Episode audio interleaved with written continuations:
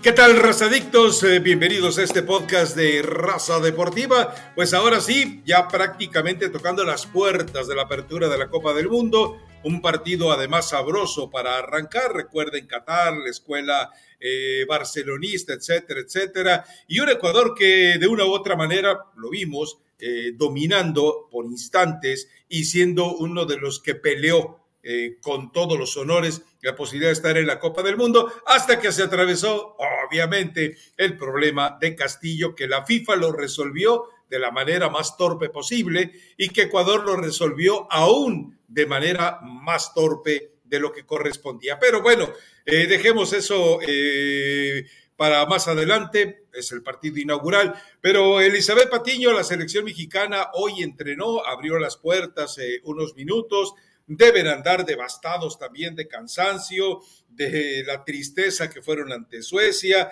deben andar eh, devastados también del, estar en el escenario y de tantas circunstancias que los colocan en este momento, pues eh, fuera de, la, eh, de ir a un cuarto partido y terminar simplemente en la fase de grupos. Pero bueno, todo eso es un problema de Martino que tendrán que irlo acomodando. Y te saludo porque luego te voy a contar un chisme bien sabroso. No, pues de una vez, ¿no, Rafa? No, digo, gracias por el saludo buen día, tarde, noche. Créanme que cuando nos ponemos de acuerdo para grabar el podcast, eh, mis cuentas en diferencia de horario son, un poco, son un poco complicadas, terminan eh, haciendo más difícil la logística. Pero a ver, Rafa, cuéntame, cuéntame el chisme, porque además yo tengo algunas preguntas, que tú estás más cerca, pero ah. el chismecito es lo que, es lo que nos lleva en esta primera oportunidad en el podcast. A ver, queda claro que fuiste a la misma escuela nocturna que Peña Nieto y que Cuauhtémoc Blanco. No te salen las cuentas pero bueno, A ver, ¿cuánta es la diferencia de horas? De México, del centro de México a Qatar. Nueve horas. Nueve horas más. Ah, ok. Yo me había quedado con las siete. Yo me había quedado con las siete. Entonces, estamos grabando. No salían las, cuentas. Estamos grabando a las siete de la noche, tiempo de Qatar. Eh, les cuento que si ven la cara, las ojeras, el rostro, los ojos, como los del Tata Martino después de cuatro años con la selección, bueno, es porque yo también me dormí a las cuatro y me desperté a las ocho y ya a mi edad, pues ya el cuerpo dice, órale, vive lo que puedas de vida porque ya no te queda mucha. Pero bueno, a ver, al chisme. Resulta que eh, dentro de todo lo que ha estado brotando en torno a la selección, ya sabes, siempre empieza a haber gente inconforme. Bueno, ya se supo que gente del cuerpo técnico de, Gerardo Martino le estaba exigiendo a Carlos Acevedo. Le decía, ok, lleva Ochoa, lleva Talavera o lleva Cota, pero lleva Carlos Acevedo. Carlos Acevedo tiene que estar ahí. Y el Tata dijo no y no y no. Pero no fue el único caso. Resulta que lo de Raúl Jiménez sí fue un punto de polémica dentro del cuerpo técnico. No, no es que, a ver, polémica, no estoy hablando de que se pelearon y que hubo gritos y sombrerazos, pero que sí hubo Raúl Jiménez y otras decisiones que tomó el Tata, el Tata, eh, que a final de cuentas no dejaron contento al resto del cuerpo técnico, pero como son amigos, son solidarios y dicen, bueno, es el jefe y con el jefe, aunque se equivoque, porque el jefe se equivoca y vuelve a mandar. Entonces, pero sí, o sea, hubo, no sé si oposición o una catarata de sugerencias de que el cuerpo técnico sentía que había jugadores que no debían estar en esta selección nacional, desde un problema de salud hasta otro problema evidentemente de baja de juego. O sea, qué bueno que hubo gente responsable alrededor del Tata que le quiso abrir los ojos, bueno, el izquierdo nada más, pero que a final de cuentas no lo, eh, quedó claro que no lo consiguieron, ¿no? Y bueno, entendamos eso. A ver, hacíamos un recuento. A mí me consta que la Volpe tenía como cinco o siete auxiliares y los mandaba todos al diablo. Me acuerdo que también, bueno, eh, eventualmente Miguel Herrera no era de los que atendía. Luego, en el caso de Javier Aguirre, ¿le hizo caso no, o no le hizo caso a Mario Carrillo? No lo sé, pero mete a jugar a Cuauhtémoc Blanco contra eh, Uruguay y mete a jugar al Bofo Bautista contra Argentina. O sea, eh, alguien tenía que haberle dicho que no, pero Eli, eh, yo creo que esto nos demuestra que, que, tenemos, o que la gente en general tiene la razón cuando dice, Tata, ¿por qué eliges a esos jugadores? Bueno, entonces en este caso, Rafa, eh, la responsabilidad absoluta se la dejamos a Gerardo Martino. Y qué bueno, yo creo que esto es una buena noticia, que haya habido un poco de resistencia, de oposición, de distintos puntos de vista. Al final el entrenador es el que va a tomar la última palabra y eso me da gusto porque por algo lo hizo Gerardo Martino, más allá de que podemos pensar en que estuvo neciando y con ciertos jugadores te terminas casando porque es así, porque yo creo que todos los entrenadores lo hacen a nivel club y a nivel selección, pues Gerardo Martino tenía muy claro a quién sí y a quién no iba a llevar, ¿no? Y eso, eh, conforme avanzan los días y con esto que nos platicas, pues cada vez se va desnudando más el interior de la selección mexicana, que me parece bien. Yo creo que es positivo que haya habido cierta pelea para decir quiénes sí, quiénes no van a estar en la lista, pero al final Gerardo Martino tuvo la última palabra. Nadie iba a estar de acuerdo con esa última lista, Rafa, y eh, alguna gente me preguntó. Pero su propia gente no estaba de acuerdo. Jiménez, o, tendría que haber estado ahí, o el mismo eh, Laines. Pero para mí también tendría que haber estado tal vez Eric Sánchez, tendría que haber estado Acevedo, como tú lo comentas, tendría que haber estado Campos de Santos, y no estuvieron. Hoy ya no están. Me parece que eh, ya los que no se subieron a Qatar, bueno, tendremos que dejarlo a un lado un psicólogo, por cierto, Rafa, me escribió y me comentó que era muy interesante lo que platicamos sobre cómo iban a llevar a todos los chavos que se quedaron fuera de la Copa del Mundo, el proceso no ah. solamente futbolístico, ¿no? Sino el proceso mental. Te cuento. A ver, dime. ¿Otro chismecito? Sí, sí, pero antes del partido contra Suecia, eh, hubo una conferencia de prensa que duró eh, solamente tres preguntas.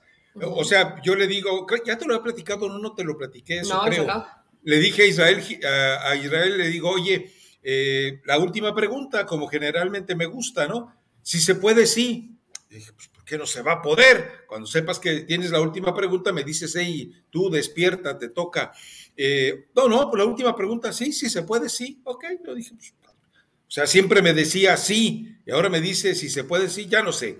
Pero resulta que pregunta eh, Gibran Araye de TUDN, pregunta David Medrano de TV Azteca, pregunta Mauricio Imay de ESPN, y había manos levantadas. Yo en ese momento estaba transcribiendo y perdí de vista el escenario. Dije, dos o tres preguntas más y ya me, me, quedo a escuchar con detenimiento para esperar mi turno. No, se hace un silencio. Y de repente eh, yo estaba levantando la cara y aparece el Tata Martino. Se fue se fue, abandonó la conferencia de prensa después de tres preguntas. Era la conferencia de prensa más corta de la historia, pero bueno, eh, lo alcanzo y le digo a, profe, dos cosas, lo del 5 y el 10%, bla, bla, bla, y le digo, oiga, ¿quién debe ayudar a los que se quedan fuera? ¿Usted les dijo algo para que no quedaran derrumbados? No, dice, ellos, eh, ellos eh, después del Mundial regresan a la selección nacional. Y si hay otro entrenador, ah, bueno, pues él va a traer a otro. O sea, una, los mandó al diablo, los, descuidó. y la otra, pues ya quedó, nos confirmó de esa manera que ya se va, ¿no?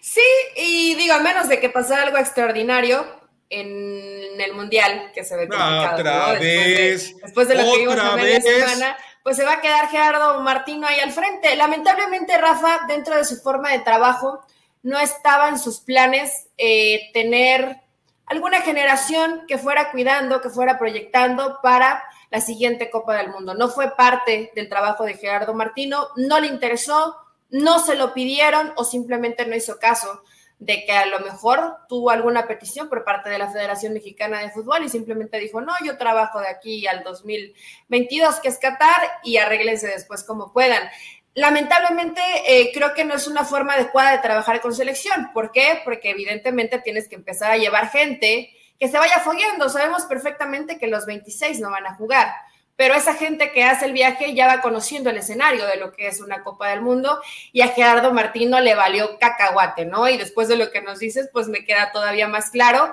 Veremos quién será el valiente, ya de manera muy personal que hable con cada uno de estos jugadores para que puedan estar bien mentalmente, ¿no? Ahora, acá en México, Rafa, hay mucha gente que está molesta, no sé si viste, hubo una entrevista al papá de Raúl Jiménez, porque se decía que no iba a estar Raúl Jiménez hace dos o tres semanas y que de última sí estuvo en esa lista y que no digan mentiras, pero al papá lo vi con una actitud, eh, estaba, estaba enojado, estaba molesto, entonces mi pregunta va de, ¿cómo está Raúl Jiménez? ¿Realmente le está afectando tanto la crítica? Porque yo me imagino que su papá es el reflejo de lo que puede llegar a pensar Raúl, ¿no? A ver, Eli, tú viste el partido de Suecia, ¿no? Sí. Eh, yo, yo lo vi en vivo, en directo, a todo color y con una deliciosa torta de jamón serrano. Entonces te cuento muy puntualmente, Raúl jugó, y tú lo debes haber percibido, Raúl jugó con miedo, Raúl jugó a no pelear una pelota, Raúl jugó a alejarse de los golpes. O sea, eh, nosotros siempre conocimos un Raúl Jiménez que entraba al área, macheteaba, recibía, le daban, eh, devolvía. Ahora hubo dos jugadas que para mí lo ejemplifican todo. Una jugada a profundidad, balón en diagonal y él siempre llegaba puntual. A veces la metía, a veces no la metía, pero siempre hacía el esfuerzo. Esta vez no se barrió, esta vez no hizo el sprint. Obviamente quedó muy lejos de una jugada fabricada para él. Entonces, ¿qué nos deja en claro, Eli? Que él decidió no correr ningún riesgo. Él dijo, yo voy a la Copa del Mundo y este partido me importa muy poco. Entonces, eh, eh, esto también nos deja en claro que eh, Raúl no tiene la confianza, porque si se tuviera la confianza total, en ese partido nos hubiera, le, hubiera querido callar la boca a todo mundo que se burla de él y del lamentable accidente o agresión de David Luis. Pero eso es lo que yo vi de, de Raúl. No sé si tú lo viste, tal vez porque yo lo percibía ahora sí que en primer plano con toda claridad y a veces la televisión que sigue a la pelota no te sí, deja la televisión nos, nos, engaña de pronto en el rendimiento. No lo vi mal físicamente, que yo creo que era pues lo que estuvo buscando la selección mexicana hasta el final, ¿no? Que físicamente pudiera jugarte un partido. Ya después, obvio, el ritmo futbolístico, estamos hablando de cuatro meses sin un partido completo. Eh, pues evidentemente se nota en Raúl Jiménez, en ese sprint que tal vez dices que tendría que haber hecho, pero estás totalmente con un timing distinto a lo que pueden llegar a tener tus compañeros. Pero anímicamente, Eli. Esto es normal, o sea, no, no mato por eso a Raúl Jiménez, no es culpa de Raúl Jiménez, es culpa de las personas que pensaron que podía ser una posibilidad interesante para la Copa del Mundo, ya le respetaron jerarquía, etcétera. Yo no sé si de pronto esta presión mediática, porque todo el mundo lo ve como que tendría que haber sido más honesto y decir yo no estoy y cederle su lugar a Santiago Jiménez, pero eso, señores, no pasa. Y ahí lo ven como el villano, pero además le están exigiendo, Rafa. Es evidente que no está en un buen momento. Ahora, en este partido, para mí varios, pues le no le tuvieron miedo, pero sí se cuidaron. Y es entendible. ¿eh? Hemos visto partidos, lo más reciente, la tragedia de Luis Montes, donde en un encuentro donde vas y dejas la vida en cada jugada, te puedes quedar fuera de la Copa del Mundo, ¿no? Sí, bueno, vimos a Guardado que ya no está para esos trotes, fue superado totalmente. Eh, yo siento que Charlie Rodríguez también fue de los que dijo, aquí yo no voy a, arriesgar mi ida a la Copa del Mundo, pero a lo que yo voy de, Raúl Jiménez es un escenario muy puntual, es decir, es el jugador que de repente eh, eh, te muestra Ok, una, eh, una condición física no... A ver, hay que diferenciar entre condición física y condición atlética, porque no podemos mezclarlo. Condiciones futbolísticas están menguadas. A ver, es lo que te decía el otro día, a, Raúl Jiménez lo podrán haber dado de alta médicamente, pero futbolísticamente no lo ha dado de alta nadie desde el accidente de David Luis y para mí el reflejo de lo que él tomó la decisión de cómo actuar en ese partido es el puntual, la puntual manifestación de que él no se siente en condiciones de dar el máximo esfuerzo. Yo no creo que, vamos, el Raúl Jiménez que yo vi no puede, no debe arrancar ante Polonia. Entonces, eh, eh, vamos, entiendo que el padre eh, se enoje, vamos, ¿qué padre no va a defender a su hijo? No sé si te refieras a la intervención que tuvo con Fox, que le pidió públicamente a Fox que echara del trabajo a Fernando Ceballos, o me equivoco. Sí, sí, sí, fue precisamente eso. ¿Y quién es el papá de Raúl Jiménez para querer quitarle la chamba a alguien? ¿Quién es y además, Rafa, cuando tú lo sabes como, como reporteros, como periodistas, como gente que cubre la fuente, pues a veces tu fuentecita de 10 datos que te dio, uno puede que no sea el correcto y eso no quiere decir que estés mintiendo. Pero bueno, a ver, todos eh, los, que tienen hijos seguramente se pondrán del lado de Raúl Jiménez y estás defendiendo, pero yo en ningún momento entendí la falta de respeto. Yo creo que a Ceballos se tocó pagar los platos rotos de todo lo que gira en torno a Raúl Jiménez hoy, ¿no? A ver, espérame, espérame. Es que eh, eh, yo aquí eh, rompo una lanza por, por Ceballos. A ver, y te explico por qué. si, si, la gente, te estaba platicando que gente cercana del cuerpo técnico del Tata Martino le dijo, no debes llevar a Raúl Jiménez. O sea, es decir, yo imagino que quien se lo contó a, a, Fernando Ceballos fue gente de dentro de la selección. Entonces sí había una oposición a que fuera va por un capricho del Tata Martino. Vamos, eh, sí me parece irresponsable de Raúl Jiménez, pero también me parece muy valiente y temerario de Raúl Jiménez, porque si no está en plenitud, recuerda lo que declaró, la, la, fractura no ha cerrado totalmente. Pero hablando simplemente de la pubalgia, cuando recaes de la pubalgia, Eli, se va seis meses de, de las canchas, ¿eh? Sí, o puede llegar a quirófano, Rafa, que también es como la última, la última alternativa, ¿no? Pero no hay que olvidar y no hay que perder de vista eh, la sensación dentro de, de ser un profesional, pero que no quieres abandonar tu sueño y que no importa de qué forma muchas veces piensas, es que sí me va a alcanzar, es que si descanso, es que si entreno, es que si me cuido, es que si me, alimento bien, voy a poder hacerlo, ¿no? Y, y yo creo que Raúl Jiménez está aferrando a esa esperanza, esa posibilidad, sería completamente absurdo que Gerardo Martino, e irresponsable, ¿eh? lo utilizara de titular ante Polonia, ¿no? ¿no? No puedes quemar hacia un jugador porque no solamente vas en desventaja en competencia, que eso evidentemente sería lo más importante en el partido de presentación y además ante Polonia, pero más allá de eso, no puedes dejarle esa presión y esa responsabilidad a un futbolista que en cualquier momento puede tronar. Y eso lo sabe Martino y eso lo sabe Raúl Jiménez y lo saben sus propios compañeros, ¿no? Que cuando tú sabes que un compañero no está al 100, pues no le tienes la misma confianza. No, y a, ver, eh, recuerden algo, aquí les platicábamos que en un entrenamiento que dijo Martino solamente tienen 15 minutos y al final de cuentas dejó abiertas las puertas para todo el entrenamiento. Eh, pudimos ver a, Raúl Jiménez eh, con, con ejercicios de resistencia para para provocarle más complejidad al disparo a gol, forzar el disparo a gol y se vio muy bien. Ahora, eso, eh, eso recordemos que es un ejercicio. Cuando tú estás haciendo un ejercicio como estuvieras en el gimnasio, eh, vas amañando tu cuerpo y tus músculos eh, para hacerlo con la intensidad que tú quieres.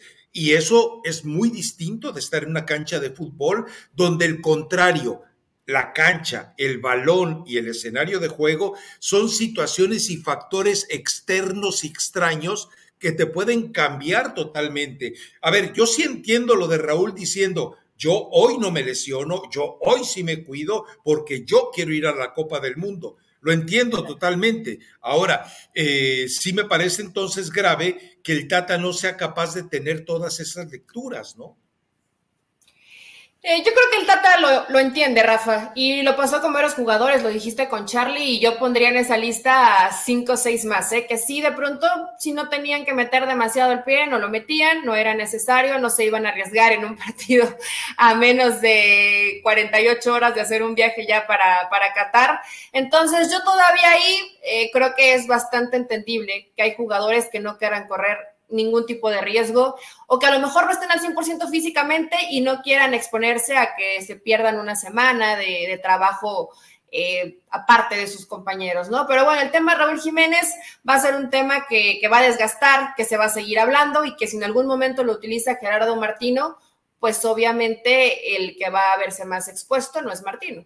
Raúl Jiménez, pero esperemos que al menos físicamente, en cuanto a tema salud, que todo esté bien. Ya después, si le alcanza ¿no? el fútbol, Rafa, eso sería hasta entendible porque tiene mucho tiempo sin jugar un partido completo. Pero en términos generales, pues sigue yéndose México con más dudas que certezas, ¿no? O sea, esa es la realidad. Habitualmente estos partidos no son los mejores para México, no te vas con la mejor impresión de la selección mexicana, pero hoy pues México sigue en la misma. Yo rescataría o pondría en, una, en un costalito aparte a Luis Chávez y nada más. Alexis Vega y su ah, buen partido. Alexis. Sí, y Chucky, Lozano, a mí me gustó Chucky Lozano cuando entra, entra con una cara totalmente opuesta a la de Raúl Jiménez, sin nada que demostrar. Entra eh, Chucky Jiménez y dice, venga, eh, traigo ganas de estar con la selección. Demostró sensaciones distintas. Yo no, yo de verdad, yo creía que el Chucky Jiménez, eh, el Chucky, Lozano iba a salir con una situación, como te diré, de reserva ¿Por qué? Porque cada que va con la selección le pegan, le tunden hasta en los amistosos. Entonces dije, no, pues el Chucky va a entrar a, pasearse. No, no, hoy me gustó lo que hizo. Se atrevió el, el, Chucky Lozano a estar allí en la cancha. Pero sí, ahora, la defensa central, Eli, lo, cambia los dos defensas centrales y son, son de risa. Son de risa, la verdad. Sí, va a ser, hijo, pero es que también es lo que hay, Rafa. Entonces, eh, no, no puedo pensar que esto iba a ser tan distinto. Y por más que ya nos, ya habías explicado en el podcast anterior y cómo se está pegando eh, Gerardo Martino a la versión que hizo con Paraguay. Pero estamos hablando de que Paraguay, pues al menos de lo que viene a México y de lo que sabemos que son como defensas, es de lo mejorcito que hay de este lado del continente, de lo mejor. O sea, son, son tipos que defienden bien. Caso opuesto a la selección mexicana, ¿no? Y por más que te, que te sean muy específico en mira cómo te has equivocado en esto y por eso no has pasado al quito a partido, y que sean situaciones muy puntuales de desconcentración, también hace falta calidad, también hace falta trabajo. Y eso no lo consigues viendo videos. Eso tendría que haberlo entendido Gerardo Martino, que por más que se los expliques, si no lo trabajaste, lo trabajaste menos o no tienes tampoco la calidad o la capacidad, tienes que valerte de otras armas, porque por más que veas videos, no vas a poder eh, imitar de cierta forma lo que hacía en su momento con la selección de Paraguay, ¿no? Ve una selección sí convencida, pero con demasiadas dudas, lo que nos comentabas, ¿no? Y que esto sí se, notó sobre todo más por el lado izquierdo. El trabajo de lo que hacía Chávez, de de pronto tapar esa línea de pase, salir a la banda por si de pronto se agregaba demasiado eh, gallardo, o sea, se veían ciertos movimientos interesantes de los volantes que tendrán que ayudar a tapar precisamente esa zona para que no quede tan desprotegido México atrás pero no sé si ese trabajo, el tiempo haya sido suficiente, ¿no? Para que todos lo entiendan, porque también el desgaste es altísimo. A ver, pero son eh, movimientos lógicos de cualquier equipo, no son movimientos excepcionales. O sea, no son excepcionales, Eli, no son, eh, vamos, fuera de este mundo, fuera de este universo, ah, son movimientos naturales que se hacen en la cancha. Ahora, yo te vuelvo a traer la teoría de hace dos años, más o menos. Tienes a un jugador que te defiende muy bien, como es, eh, si ya tienes el capricho de Héctor Herrera, a Edson, y a Luis Romo son mejores centrales, tienen más calidad, más técnica, más inteligencia y sobre todo más habilidad de anticipación que los otros cuatro que están atrás, ¿eh? Pero tranquilamente. Sí, ¿ves a Romo en ese nivel?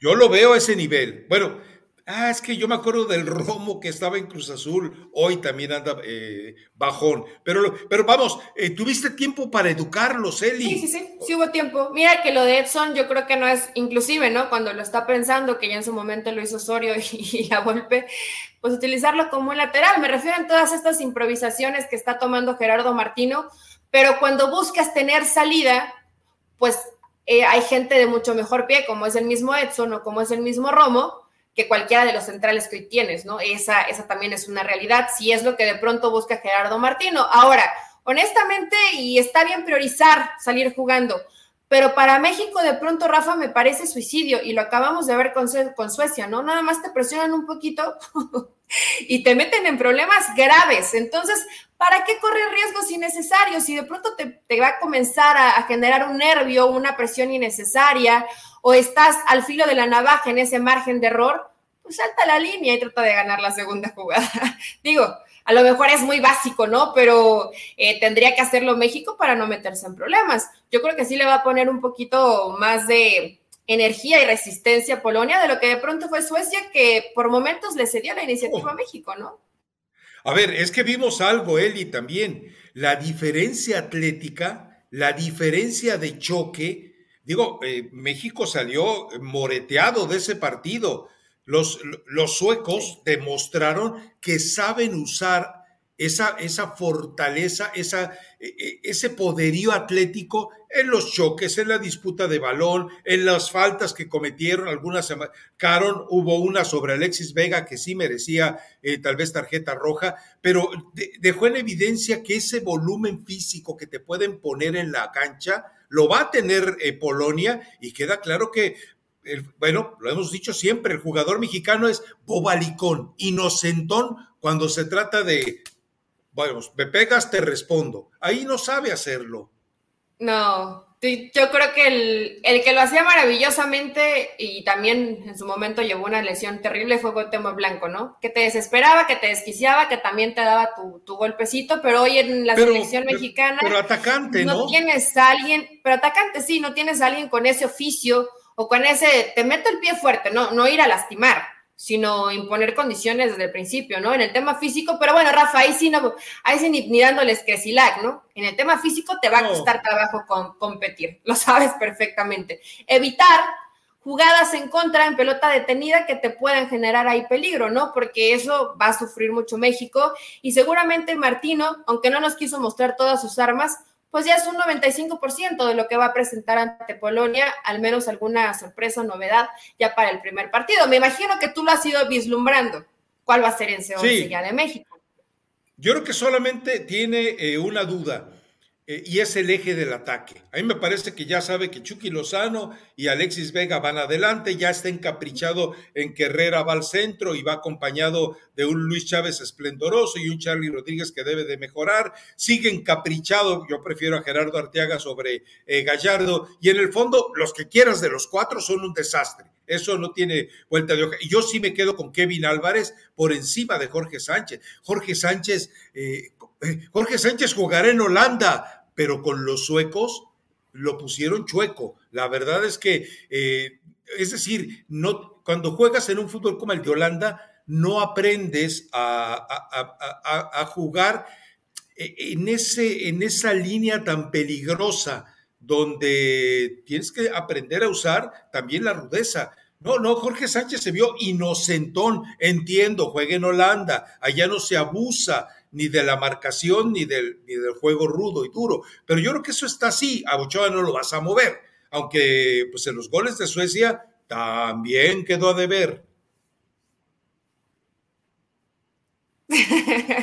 Sí, de pronto se además se equivocó en algunas oportunidades en, la salida, ¿no? En salir con, la pelota. Eh, y bueno, Ochoa tiene que tener otra tranquilidad. En un partido de Copa del Mundo ya sabemos que va a cambiar completamente la energía, el ímpetu, la concentración, o al menos eso quiero pensar. Yo igual apostaría completamente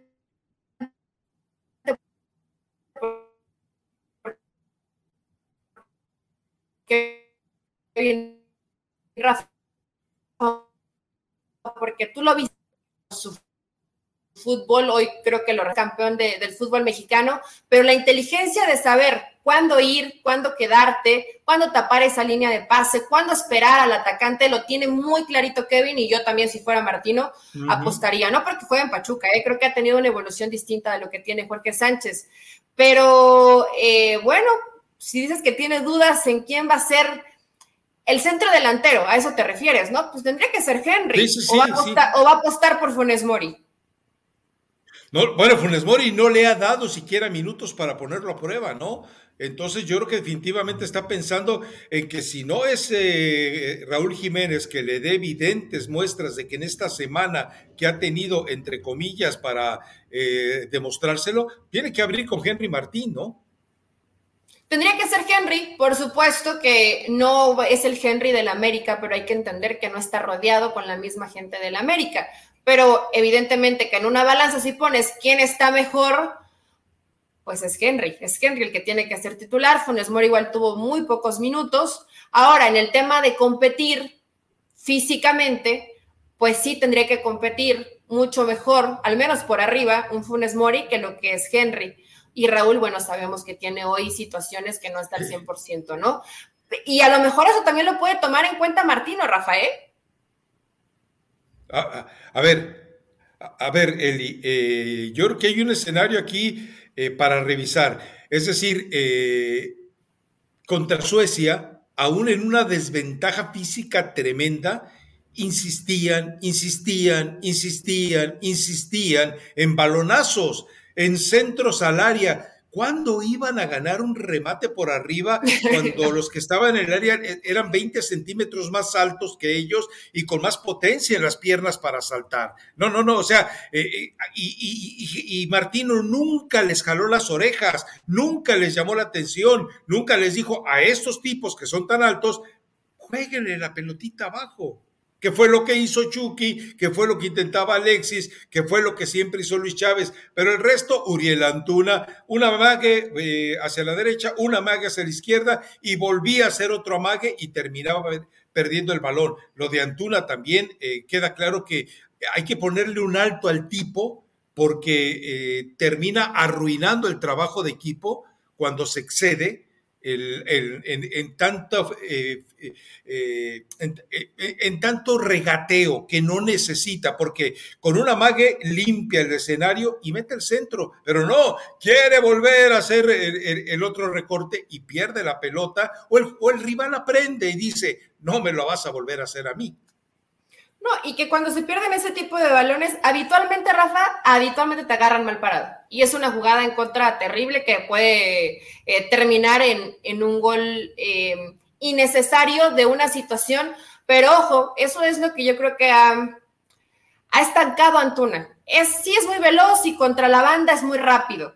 Pero si de pronto tienes un tipo igual de rápido, difícilmente te va a generar algo distinto porque siempre hace una de más o una de menos. Cuando debe de apoyarse, no se apoya. Cuando debe de centrar, no centra. Cuando debe de tocar hacia atrás, no lo hace. Cuando debe de intentar el encare tal vez un poco más para meterse, no lo hace. Entonces, la mala decisión te termina eh, tirando a la basura el trabajo que pueden hacer tus compañeros. Gerardo Matino ya tiene su lista, ya sabe con lo que puede contar y con lo que no. Pero yo honestamente, y el lunes vamos a grabar un podcast previo, yo creo que va a apostar por meter a Funes Mori de titular contra Polonia. Bueno, pues eh, eh, lo que pasa es que no lo podemos saber en tanto, con tanto misterio como está trabajando, con tanto suspenso, con lo mismo de los 15 minutitos. Habrá seguramente. Ya dejó de ser conmigo, ¿no? Porque él dijo que llegando a Qatar ya. Sí, sí, no, además él dijo, se acabó el amor. así lo dijo, se, se acabó el amor entre nosotros. Ahora entendamos también que hay conferencia de prensa forzosa, obligatoria y no solamente de tres minutos, porque el que coordina es FIFA. Bueno, tiene conferencia de prensa antes del partido con Polonia y la tiene que dar en el estadio y la tiene que dar con toda la seriedad de vida, ¿no? Tendría que hacerlo así y sobre todo que no empiecen con que dos, tres preguntas. Obviamente cuando lo organiza FIFA sí te, no tanto como obligación, pero tienes eh, la responsabilidad de contestar todo lo que se te pregunte, ¿no? O también puedes decidir solo contesto tres y me voy no, no, no, no. No, no, ahí, ahí es hasta que al, al, moderador por parte de FIFA se le pegue la gana. Ahí, eh, si el Tata se quiere poner de acuerdo con Israel para levantarse e irse, no, no se puede. Ahí se queda hasta que el moderador decida que ya fue suficiente vámonos, pero no antes, ¿eh? No antes, ahí no va a poder hacerlo. Así que bueno, pues el lunes posiblemente cuando grabemos el podcast a esta misma hora, tal vez siete de la noche, tiempo de, de, Qatar, eh, podemos ya tener alguna semblanza de lo que eventualmente pudo haber dicho, ¿no? Sí, y probablemente ya definido lo que va a ser el 11, también lo mismo lo que pueda pasar con Polonia, Rafa, que también ya está en Qatar, eh, que iba eh, respaldado por dos aviones ahí. No me acuerdo cómo se llaman el nombre específico, pero yo, si yo fuera jugador de Polonia, qué miedo va a viajar así, ¿no? Pero qué bueno que ya llegaron bien. Y bueno, pues ya estaremos listos para la presentación de la selección mexicana. Ya compré mi bolsa de pan, pero creo que la puedo guardar. creo, que, la puedo guardar todavía un, par de semanitas, eh, porque evidentemente hoy el escenario inmediato te dice México no avanzará de la fase de grupos, pero yo sigo confiando. Vaya. Sigo confiando. Sigo confiando en que puede surgir algo distinto ya en un mundial, se vive diferente un partido de fútbol. Oye, eh, te voy a contar, uh, ya dejando de lado todo ese rollo, porque pues ya el fútbol mexicano, excepto de lo de Diego Coca llegando a Tigres, que me parece una excelente decisión de Tigres, digo, ya están acostumbrados a jugar feo, que lleven a otro técnico que lo, que lo siga haciendo jugar feo, pero les dé títulos, me parece. Exacto, pues está, está perfecto. Resulta que cuando ya venía para eh, acá a grabar el podcast, eh, el, metro, eh, porque hoy me moví en metro, caminé muchísimo, 15 mil pasos, Eli. creo que no daba 15 mil pasos en un día desde el Mundial de Alemania o de Corea-Japón. Pero este. ya te pero, un rato. pero, pero vaya, y además muchos años de, por medio, pero muchos años. Y, bueno, me subo al metro y de repente se sube una avalancha porque hay gente que sí respeta. Te haces a la derecha, a la izquierda, dejas que salga la gente. No, pero bueno, hay como todo mundo, hay unos que llegan empujando y bueno, entonces llegan y casi me avientan contra eh, la otra puerta y entonces eh, eh, unas señoritas y señoras yo creo que han dicho, no, este, y como traía puestas las dos acreditaciones, han dicho, no, este hay que tratarlo bien. O han de haber dicho, este, este que no se nos muera aquí en el tren, este ya dio el viejazo. Lo más probable es. Pero, pero una de, eh, entre todas, levantaron a una y dice, siéntese, siéntese. No, no, no, por favor. No, no, siéntese. No, por favor, siéntese usted. No, siéntese. Eh, entre mal inglés el mío y mal inglés el de no, no, mal inglés el mío y, malito el de ellas también. Bueno, finalmente me senté y todas felices. Y los, y los hombres que habían llegado haciendo el, amontonamiento innecesario se quedaron así como diciendo, mira este sinvergüenza. Pero yo, dije, eh, velo por el lado positivo, es tu sex appeal. Pero creo que no, creo que fue otra cosa. Andas, andas seduciendo con tu peloncita, Rafa. Yo creo que te vieron que se Deja eso las canas y, el, y de haber dicho, no, mire, este ya cómo se está quebrando y todavía no arranque el mundial, porque sí, la verdad es que hoy fue de mucho caminar, e ir por las dos acreditaciones, hacer, eh, eh, grabar con mi queridísima y adoradísima Caro Guillén, el insufrible de, de Fernando Palomo, pero este, fue, fue, mucho caminar y mucho andarte moviendo, sobre todo para recoger la segunda acreditación. Así que les digo algo, ¿eh? La gente se muere por ayudarte.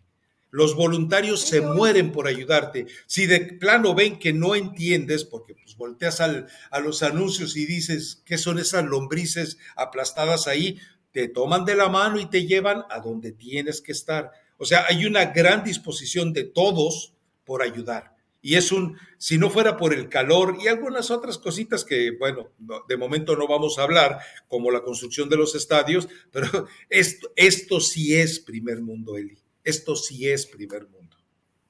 ¿Y el tema del clima, Rafa, sí está muy, muy, muy fuerte o se tolera, se tolera, se tolera? ¿Cuántos grados centígrados? Eh, a esta hora, más o menos, algunos partidos se van a jugar. A esta o sea, olvídate de los grados que sean.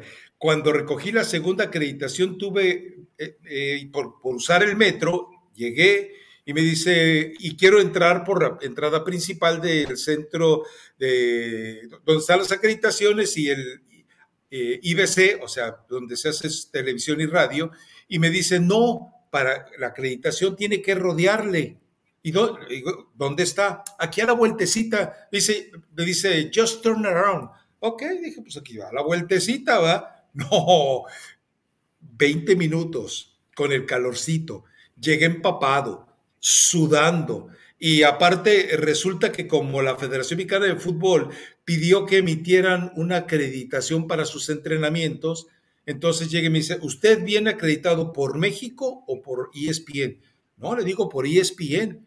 Bueno, aquí dice que usted pidió una acreditación por la selección mexicana y por ESPN. No, no, no, no, no, yo vengo por ESPN. Entonces, eh, para todos los que hicieron lo mismo, que fue la mayoría de los que seguimos a la selección, van a tener la misma bronca por culpa de yo no sé a quién se le ocurrió semejante idiota en la Federación Mexicana de Fútbol. Pero sí, la verdad es que eh, la, mujer se me quedaba viendo así como diciendo, ¿qué hago? ¿Llamo primeros auxilios o le doy su acreditación? Pero, pero todo eso es experiencia, es divertido, ¿eh? La verdad. ¿Qué Copa del Mundo es para ti la novena, no, Rafa? Esta es la novena. Y espero en Dios que también Porque la gente en Twitter dice que ya estabas con como mis cuentas, ¿no? Que ponías que el octavo y la novena. Una fuiste como aficionado. ¿Estoy mal? Exacto. Sí, por eso es la novena. La cubriendo, novena viviéndola. Y ahora va a ser viviéndola y cubriendo la novena. Está bien, ¿no? Además, déjame decirte, yo creo que ese clima te viene bien y no sé qué estés comiendo, pero sí te ves más delgado, como 500 gramos más delgado, pero pues todo lo que estás sudando, ¿no? Me, refiero. Ya me dijiste que comiste tu torta de qué, tu sándwich de qué. Ah, no, pero ese fue el partido de Suecia. Cuídate, porque es, muy salado eso. Eh, eh, hoy fue, eh, pues, una especie, un giro un giro mixto fue lo único que, he comido en todo el día. Entonces también sí, pues obviamente. Pero al ratito, terminando el podcast, veremos qué nos eh, empacamos. Bueno, perfecto. Pues no sé si quedó algo pendiente, Rafa, o ya. ¿Recomendación musical? Sí, recomendación musical. Traigo una canción de Osuna y Pedro Capó, se llama Mar Chiquita. Eh, está, está buena, está para perrear, pero, pero suavemente como yo creo que hoy nada más te alcanza para eso, no puedes hacerlo intensamente por el clima, por el desgaste, porque has comido poco. Y pues hasta el lunes, ya ahora sí para hablar de todo el escenario previo al arranque de México. ¿No te da envidia? ¿Ya viste, que, ¿Ya viste a quién voy a ir a saludar tras bambalinas? ¿A quién? En la inauguración del FanFest. Dime quién. Malumba. O Maluma, o cómo se llama. Malumba. Maluma Baby. Eso. Pues, pues sí me das un poquito de envidia, Rafa, pero eh, bueno, vas a saludar a Maluma y a mucha gente más. Entonces, pues bueno, es envidia, pero de la buena. A mí sí me, a mí sí me da gusto todo. Si vas a, Pilar Pérez por allá, me la saludas, porque andaba muy contenta allá en la Copa de los Seguramente la voy a por cierto. Sí, así es. Bueno, pues eh, eh, grabaremos el lunes ya eh, determinaremos la hora conforme al momento en que se fije la conferencia de prensa de Gerardo Martín. Pero por lo pronto, el Mundial arranca.